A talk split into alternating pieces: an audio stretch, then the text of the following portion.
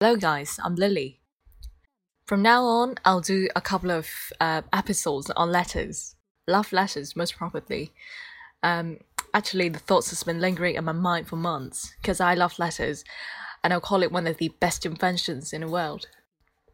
I'm always astonished by the amount of detail that a letter can reveal about a person. The handwriting, the length of the letter, and the choice of words just tell you so much about the effort that was put into the process of writing. And these are much stronger proof than speech. As I said, I've been thinking of this series, um, but I didn't put the idea into action then because this is quite time consuming.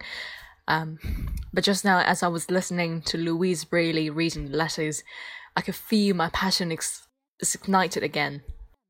So, what I'll do is that I'll read a little about the background information before reading the content. And today I'll read a letter from Chris Barker to Bessie Moore in 1944. The introduction article was written by Simon Garfield. Here's the story. In the autumn of 1943, a 29 year old former postal clerk from North London named Chris Barker was serving as a signalman on the Libyan coast. Most of his day was routine. After morning parade and a few chores, he usually settled down to chess or whist or letter writing, and then his life changed. One of his letters, to a woman he knew only vaguely called Bessie Moore and her boyfriend Nick, received an unexpectedly enthusiastic response.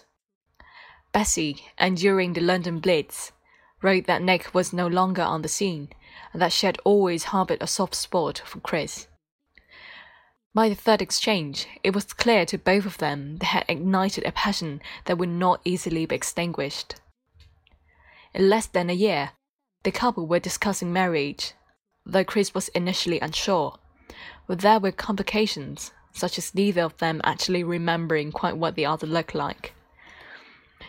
More than 500 of Chris and Bessie's letters survive, although many of Bessie's were burned by Chris to save space in his kit bag and conceal their intimacy from prying eyes. But the full story has remained unpublished until now. The modern reader is swept along in a gushing sea of yearning, lust, fear, regret, and relentlessly candid emotion, and is constantly reminded of the enduring power of letters to transform ordinary lives. March 14, 1944. Dear Bessie, I had not expected that my airmail letter would travel so quickly, and I'm delighted that you should already have it and have spent some time, probably, in reading it.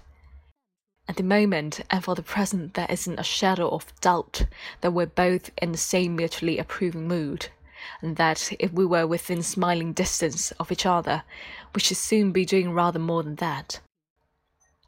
If I was a wise guy, I would not write to you and thus encourage your raising thoughts. I admit to a state of gleaming, dangerous excitement as I read again and again your written words. What a pity they've just given me my mosquito net for my second summer, not a ticket for an air journey home. I'm writing these particular words at midnight, 13th. I could have breakfast with you on the 14th if only one or two people would cooperate. It might be a little late, but what matter? Here I am, wondering when I last saw you and what you look like. I wish I could confirm by personal investigation. Do you still smoke? A bad habit. Chris.